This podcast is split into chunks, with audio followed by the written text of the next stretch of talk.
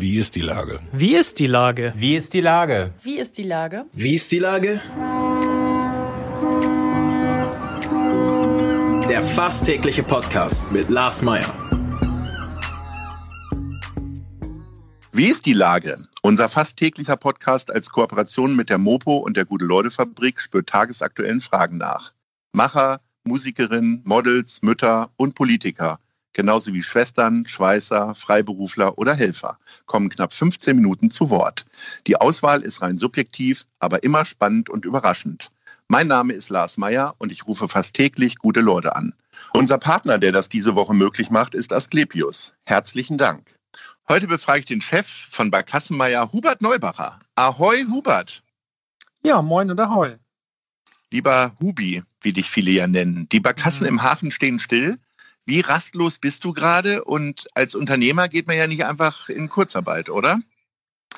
Nein, das ist gar nicht möglich. Und ich bin sehr rastlos, muss ich ganz ehrlich sagen. Ich habe tatsächlich auch ein paar Sachen ins neue Jahr geschoben und dachte, ja, 21 fängt viel besser an. Also gefühlt. Ähm, nee, ich bin gerade dabei, tatsächlich äh, alles auf den Weg zu bringen, was jetzt die Verlängerung der Kurzarbeit angeht für die Mitarbeiter. Die Schiffe müssen in Fahrt kommen, auch wenn wir noch nicht wissen, wann es losgeht, muss dadurch ein bisschen was gemacht werden, damit wir in Bewegung sind. Und da bin ich gerade dran. Was muss denn an so einem Schiff gemacht werden? Muss man sich das ein bisschen wie beim Auto vorstellen, dass das so eine Inspektion kriegt, einmal im Jahr und das macht ihr mhm. dann immer im Winter und dann wird auch noch mal ein bisschen Rost weggehobelt oder wie läuft sowas? ja, so ungefähr. Also wir haben äh, mindestens einmal im Jahr eine behördliche Abnahme hier für den Hamburger Hafen und dann möchte man die Schiffe für sich selber ja auch zum Saisonstart fein und schick haben. Das heißt, äh, es wird technisch äh, vorbereitet. Wir fahren tatsächlich auch manchmal jetzt ein paar kleine Runden, weil die Schiffe ja viel liegen. Trotzdem muss ja da doch mal ein bisschen durchgepustet werden. Ja, und wir machen ein bisschen Verschönerungsarbeiten, damit, wenn dann die Sonne aufgeht, der, der Frühling kommt, wir wieder frisch am Start sind. Gibt es denn Überlegungen, auch in irgendeiner Form irgendwas zu verändern am Programm? Also, ich sag mal, Restaurants machen jetzt auch mal Kochboxen. Ihr könnt ja jetzt nicht mit der Barkasse bei den Leuten zu Hause vorfahren. Gibt es irgendwas, was so Corona-bedingt irgendwie an Überlegungen angestellt wird? Nein, es ist ganz schwierig. Also ich spreche auch mit dem einen oder anderen Kollegen durchaus immer mal wieder. Also wir können nicht groß was tun. Wir leben schon davon, dass die Menschen wiederkommen und den Hamburger Hafen live erleben wollen. Und darauf müssen wir halt hoffen, dass das irgendwann wieder möglich ist in einer gewissen Form. Und wenn das dann wieder geht, glaube ich, dann sind wir auch voll dabei und werden hier wieder live durch den Hafen fahren. Alles andere, digital eine Hafenrundfahrt stattfinden zu lassen, widerspricht dem Ganzen. Also wir können es einfach nicht. Geht nicht und ist auch nicht schön. Du hast ja gerade bestätigt, dass du rastlos bist. Wie habe ich mir denn einen rastlosen Hubi vorzustellen? ja, dass man sehr nervös ist, dass man emotional manchmal ein bisschen an der Grenze ist, äh, so für sich. Also wirklich auch nicht ausgeruht. Das würde ich mir mehr wünschen. Trotzdem ich ja sehr viel Sport mache. Also viel um die Alster marschieren, zweimal die Woche mit dem Trainer draußen trainieren und sehr viel Fahrrad fahren. Also jetzt ist es eher ein bisschen das körperliche, Fitness und so weiter, ja. Es gab ja ähm, im äh, letzten ersten Halbjahr sozusagen, hörte ich immer von Leuten, die unglaublich ausgeschlafen sind, die mhm. tatsächlich seit langer Zeit mal das Gefühl von Langeweile irgendwie äh, äh empfinden. Das ist alles von mir äh, an mir vorübergezogen. Ich habe jetzt gedacht, okay, äh, im zweiten Lockdown macht man das jetzt mal so mit der Langeweile, aber ich habe sie immer noch nicht gefunden. Wie ist denn es bei dir? Ja, dann sei mal ganz froh. Also ich habe sie an sich so auch nicht, äh, weil ich mir immer was suche äh, und wenn es aufräumen ist oder Sachen sortieren oder neue Ordner anlegen. Hast du die also Bücher also schon nach ohne, Farben sortiert oder äh, ja so ungefähr? und nach bleibst du bei den Themensortierungen? Nein, also es, es ist aber tatsächlich schon eine Herausforderung, dass man selber halt wenn, merkt, wenn ich Sachen heute nicht mache, ist es nicht so schlimm, weil ich kann es auch noch morgen machen oder übermorgen und in drei Wochen. Und das ist irgendwas, mit dem kann ich ganz schlecht umgehen. Also so eine Langeweile und, und nicht gefordert zu sein, ist eigentlich mit das Schwierigste für jemanden wie mich, wie uns, Lars. Äh, nichts zu tun zu haben, ist, ist eine Strafe und das äh, muss sich wieder ändern. Was fehlt dir denn ansonsten im Leben äh, bedingt durch die Krise gerade so? Naja, es ist schon, es sind die sozialen Begegnungen, die Menschen treffen. Es ist auch Feiern, Spaß haben, mal wieder einen über den Durst trinken, notfalls oder so. Also das, was das normale Leben natürlich ausmacht, neben dem, dass man natürlich beruflich engagiert ist. So, ne? Also feiern wäre schon mal wieder schön. Der Alkoholkonsum soll gestiegen sein, zumindest im Spirituosenbereich, las ich neulich. Äh, wie ist, ist er bei dir auch gestiegen zu Hause? Nee, tatsächlich nicht. Also wir sind zu Hause eigentlich ganz brav. Es gibt vielleicht mal ein Glas Rotwein, aber ansonsten bin ich da sehr äh, antialkoholisch unterwegs, äh, weil ich das ja auch so gewohnt war, mit Freunden und Menschen sich Gutes zu tun und dann auch in, in Gesellschaft Alkohol zu trinken. Ich finde, alleine zu Hause zu trinken oder zu zweit ist nicht das gleiche, wie wenn man es äh, mit Bekannten und Freunden tut. Völlig richtig. Mhm. Ähm, wir feiern ja jetzt zusammen in dieser Woche, also genauer genommen am Son Samstag, machen wir von der Fabrik zusammen auch mit unserem Medienpartner der Mopo ein Experiment und machen den Sofa-Neujahrsempfang. Ähm, du bist ja ein sehr gern gesehener Gast, äh, nicht nur auf unseren Veranstaltungen, sondern auch äh, auf vielen anderen Veranstaltungen. Ähm, was ist denn so, und da musst du jetzt bitte nicht unser Neujahrsempfang nennen, äh, was ist denn so das, was dir am meisten fehlt? Also äh, bei mir sind es ja tatsächlich so die ganzen Kultur Einrichtung. Also mal so richtig schwitzen beim Tanzen und Hochspringen und Mitsingen. Du bist wahrscheinlich ja. eher so Richtung Elfi unterwegs, ne? Genau. Also ich sag mal, natürlich freue ich mich auch sehr, jetzt bei Ahoy 21 digital dabei zu sein. Ich bin schon sehr gespannt. Der Smoking liegt parat. ich finde das, mhm. das ganz klasse. So wollen wir Dort das hören. ist natürlich auch ein Fläschchen Rotwein schon äh, zurechtgestellt. Sehr gut. Nee, und ansonsten ist es wirklich, es ist Musik, Kulturleben, Theater, Elbphilharmonie. Es sind auch die Popkonzerte, die großen Veranstaltungen, die mir fehlen. Es ist wirklich das bunte Treiben. Also da muss ich wirklich sagen, das muss irgendwann wieder losgehen. Also und äh, so wie man mich kennt und Lars, du kennst mich auch, ja, ich bin gerne in der Elfi. Äh, ich mag das, ich mag klassische Musik sehr gerne, aber ich sag mir in einem leeren Haus mit 600 Plätzen, das durfte ich im Herbst auch erleben, ist das natürlich nochmal was anderes, als wenn das Ganze drumherum stimmt. Und ähnlich ist es auch mit allen anderen, ob groß oder klein. Musik muss live gehört werden mit vielen Menschen, mit dem Drumherum und es muss der Seele gut tun. Und das ist mit diesen Einschränkungen, egal wie sie waren, trotzdem nicht das, was man sich vorstellt. Es muss wieder in die Richtung kommen, dass man irgendwann mit ein paar tausend Leuten in der Barclaycard Arena sein darf und wem auch immer zuhört, jeder das, was er gerne möchte. Impfung sei Dank, ne? Ja, genau. äh, sag mal, äh, jetzt haben wir alle in den letzten neun Monaten unsere Kulturkarten äh, fleißig verfallen lassen zugunsten mhm. der Kulturinstitutionen. Aber um welche Karte so im Sommer, Herbst bibberst du denn am meisten, dass es vielleicht nicht stattfindet?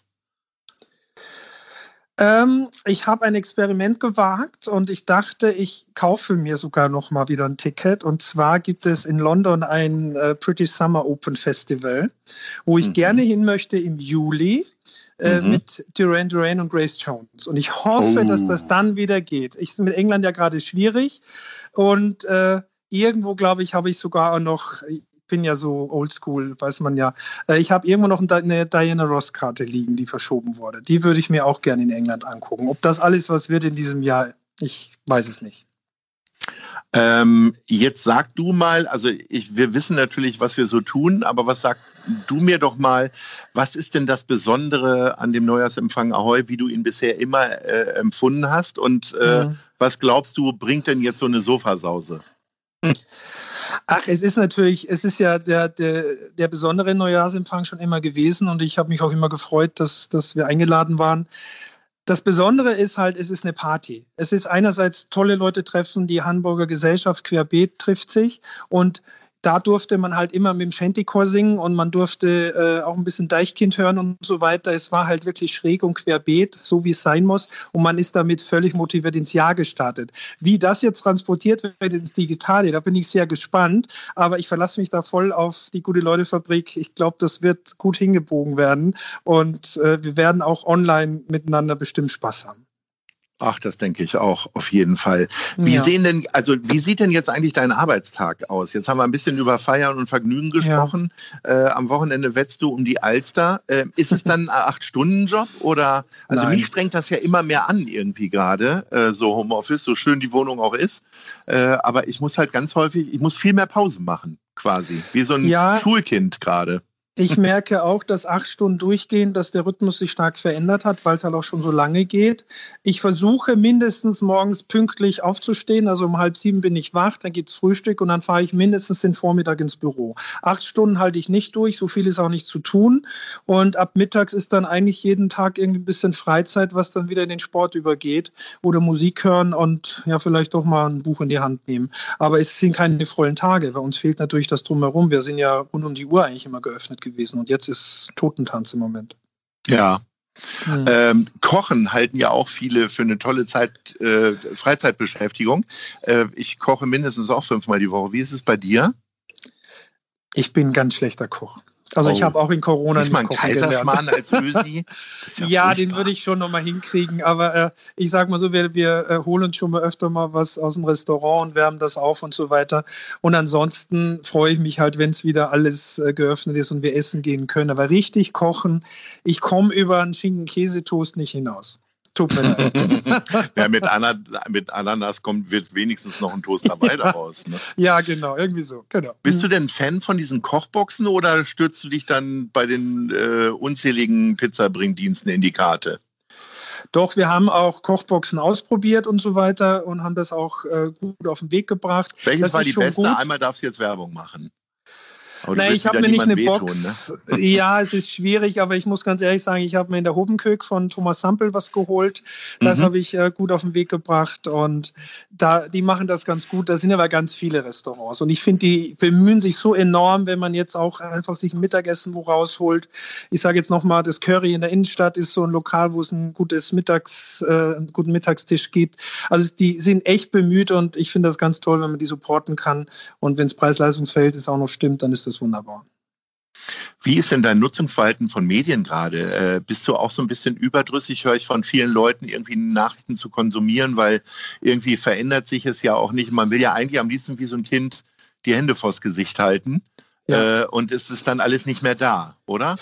Also das Ding ist tatsächlich, äh, ich versuche morgens Nachrichten zu gucken und dann den ganzen Tag das auszublenden. Dann gibt es abends nochmal Nachrichten, weil es ist sonst eine Überflutung dieser Diskussionsbasis, die überall stattfindet, auf allen Sendern.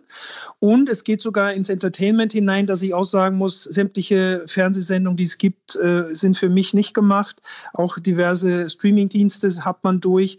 Also ich sage mal, Medienkonsum an sich wird bei mir momentan wieder sehr stark reduziert, weil es einfach nicht mehr hängen bleibt, weil es so ein durchlaufender Posten im Kopf ist, sage ich mal.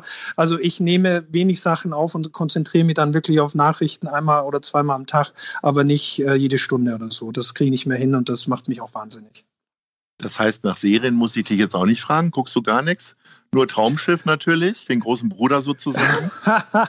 Nein, ich habe tatsächlich, klar habe ich diverse Streamingdienste durch und ich habe jetzt äh, eine Serie geguckt auf Netflix, ich glaube, das hieß jetzt, wenn ich richtig bin, nur eine Stunde. Das war eine acht äh, Folgenserie und die fand ich sehr spannend, äh, irgendwas Spanisches und die war sehr gut gemacht und die hat mich fixiert. Also die und das ist ein so Krimi, Horror, Thriller, Liebesgeschichte. Es ist ein, es ist so Krimi Richtung Thriller, wo wirklich ganz zum Schluss erst die Auflösung rauskommt, wo ich echt dachte, hätte ich nicht gedacht, dass das so eine Wendung nimmt. Aber fand ich sehr sehr geil, ja. Diesen Tipp nehme ich sehr, sehr gerne auf, lieber Hubi. Ähm, allerdings werden wir ja am Wochenende ganz was anderes machen. Erst feiern wir Ahoi, dann haben wir mit den Folgen zu äh, ja. kämpfen erstmal. Ich bedanke mich recht herzlich und ich hoffe, dass die Barkassen bald wieder durch den Hafen rauschen. Drück dir die Daumen wie allen anderen Unternehmerinnen und Unternehmern und sage Ahoi. Herzlichen Dank. Ahoi. Bis bald. Tschüss. Ciao. Dieser Podcast ist eine Produktion der Gute-Leute-Fabrik und der Hamburger Morgenpost.